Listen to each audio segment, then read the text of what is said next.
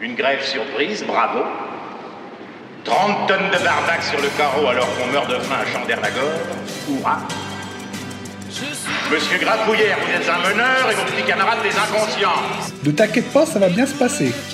Bien se passer, ne t'inquiète pas. Les soi-disant experts qui répètent ce qu'ils ont entendu une heure avant sur une autre chaîne ou à la radio. Et enfin, les faux experts qui lancent des cracks en espérant faire le buzz. Comment réaliser 2% de gains par jour Ma recette pour gagner 10 000 euros par mois sans rien faire.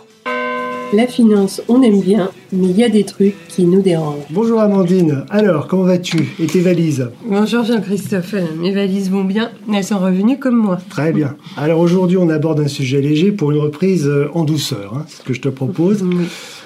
On avait parlé du rachat de la Tour Eiffel il y a quelques mois euh, par ce pauvre André Poisson, euh, escroqué au début de ce siècle, et on voit qu'absolument rien n'a changé aujourd'hui au 21e. Exactement, je vais te parler de l'incroyable histoire de Nicolas. Euh, Nicolas avec un cas qui nous a bien fait rire. J'ai hâte. Nous reprenons pour cette histoire un podcast de France Culture du journaliste Guillaume Erner. Ouais. Alors cette histoire commence en 2018 par une vidéo d'un camion très futuriste où on voit Mhm. ce camion avancer. Il Ouais. est censé concurrencer Tesla si ce n'est qu'il roule à l'hydrogène. Enfin, ça c'est un bien grand mot car après une enquête d'un cabinet d'audit quelques années après, c'est en fait une toute autre technologie Ah oui. que celle de la pile à combustible et de l'hydrogène. C'est l'attraction de la caisse à savon. en Oui. gros, plus la pente est pentue, plus ça Plus roule. ça roule. Hein, je veux Mm. dire, en clair, le camion avait été tracté en haut d'une colline pour ensuite dévaler la pente en roue libre. Bon, t'es sérieuse? Eh Et ouais, si, t'es. Eh oui, oui, je suis sérieux. Et, et ça, s'est arrêté là. Eh bien non, figure-toi, Ah, le bah, fondateur de la marque Nicolas, Trevor Milton, ce n'était pas un hasard, avait pris cette référence du génial inventeur du courant alternatif, autrement dénommé Nikola Tesla. C'est ça. Elon Musk avait pris le nom, Trevor Milton a pris le prénom. Exactement, d'autant que Trevor Milton était un fan inconditionnel d'Elon Musk, qui avait en plus euh, décidé d'assumer la part de dinguerie d'Elon Oui. Musk. C'est indéniablement un original qui, après avoir échoué dans plusieurs domaines, a fondé en 2015 Nicolas Motor Company. Et tiens-toi bien, et qui arrive après une fusion à entrer en bourse en 2020. Ah oui.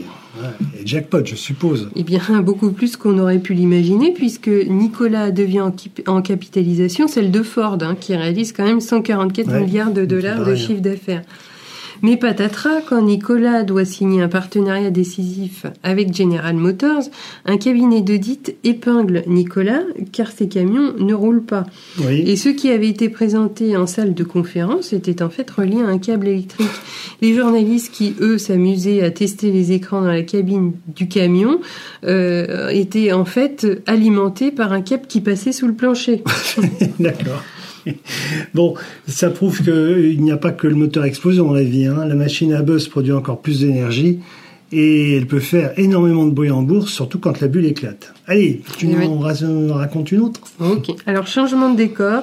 Cette fois, je vais te parler de Terranos et surtout d'Elizabeth Holmes. Ah, ça j'ai lu ce matin. Ouais. Le procès a commencé hier. Exactement, la femme au col roulé, star de la presse financière et people des États-Unis. Mm. Et donc le procès était attendu depuis des années. Il a commencé hier où elle risque 110 ans de prison. Oui, ça me parle. Je me souviens d'un article de Vanity Fair avec cette fixité dans le regard qui avait quand même quelque chose déjà Mm. d'inquiétant. Exactement. Oui. Alors tout commence à Stanford en 2003 où Elizabeth Holmes avait passé l'été à tester des échantillons sanguins et des écouvillons nasaux. Souviens-toi, Jean-Christophe, c'était l'année où l'Asie Oui. avait été touchée par un coronavirus, Le SRAS, ouais. le SRAS. Et cette expérience l'a persuadé que quelque chose de mieux pouvait exister. Alors pourquoi pas? Son idée était pouvoir de, de pouvoir récupérer en fait une grande quantité de données à Mhm. partir d'une goutte de sang prélevée sur le bout du doigt. Alors déjà à l'époque, ses professeurs lui avaient fait part de leur scepticisme, mais la jeune femme était convaincue que son idée était réalisable et elle n'écoutera personne lui disant l'inverse. Alors du coup, très bonne idée, elle quitte Stanford sans diplôme et crée Terranos sur cette idée.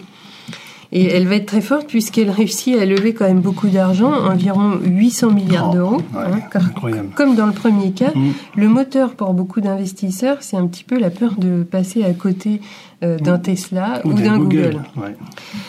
Alors cela aide à séduire la presse qui se prête au jeu des interviews et des exclusivités pour quelques pages vues. S'ensuit la spirale du mensonge car les mensonges originels appellent toujours forcément à d'autres mensonges. Hein, de sa voix aux résultats de ses machines, en passant par les projections financières, les fameux contrats militaires, sa vie personnelle, rien n'est vérifié ni contredit. Quand ça l'est, elle fait l'autruche et elle continue à s'enfoncer dans sa duperie, et c'est ainsi que tout le monde continue à mettre de l'argent au pot. Et plus la liste des acteurs s'allonge, et plus la liste des investisseurs se disent qu'il n'y a aucun risque, car tout a forcément déjà été vérifié par quelqu'un avant eux. Ouais, logique. Voilà, s'ajoute à ça euh, la culture du secret où le personnel est fliqué en permanence, il a interdiction de parler, sans quoi Terranos menace de porter plainte. Ceci le leur servira car leur technologie révolutionnaire est incapable de donner des résultats corrects. Mais en 2015, la machine s'emballe. Une constellation d'articles parus dans le Wall Street Journal sème le doute sur l'efficacité réelle de ces oui. procédures. Ce qui était incroyable, c'est que Robert Murdoch, donc le magnat qui était euh, propriétaire de- du Wall Street Journal, était en fait aussi euh, investisseur dans Terranos. Exactement, ouais. Alors Holmes tente de passer par lui Par lui, justement ouais. pour empêcher la publication, mais les dégâts sont trop graves. Et quelques mois après, c'est au tour du ministère de la Santé.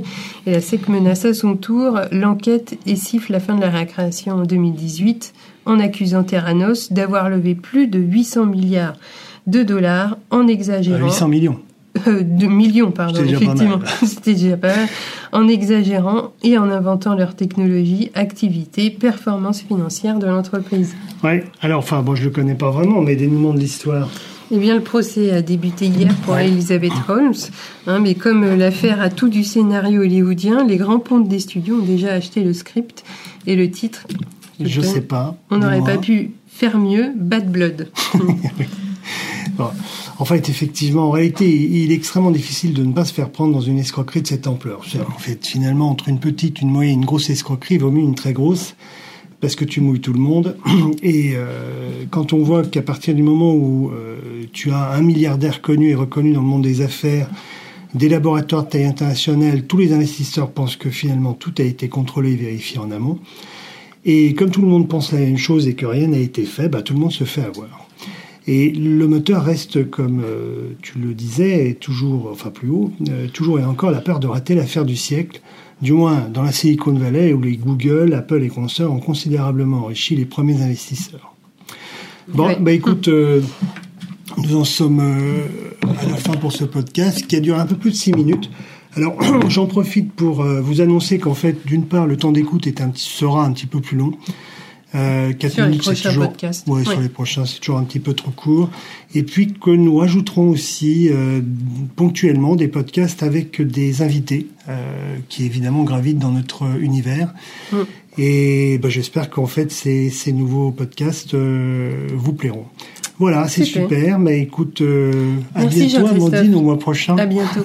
À bientôt.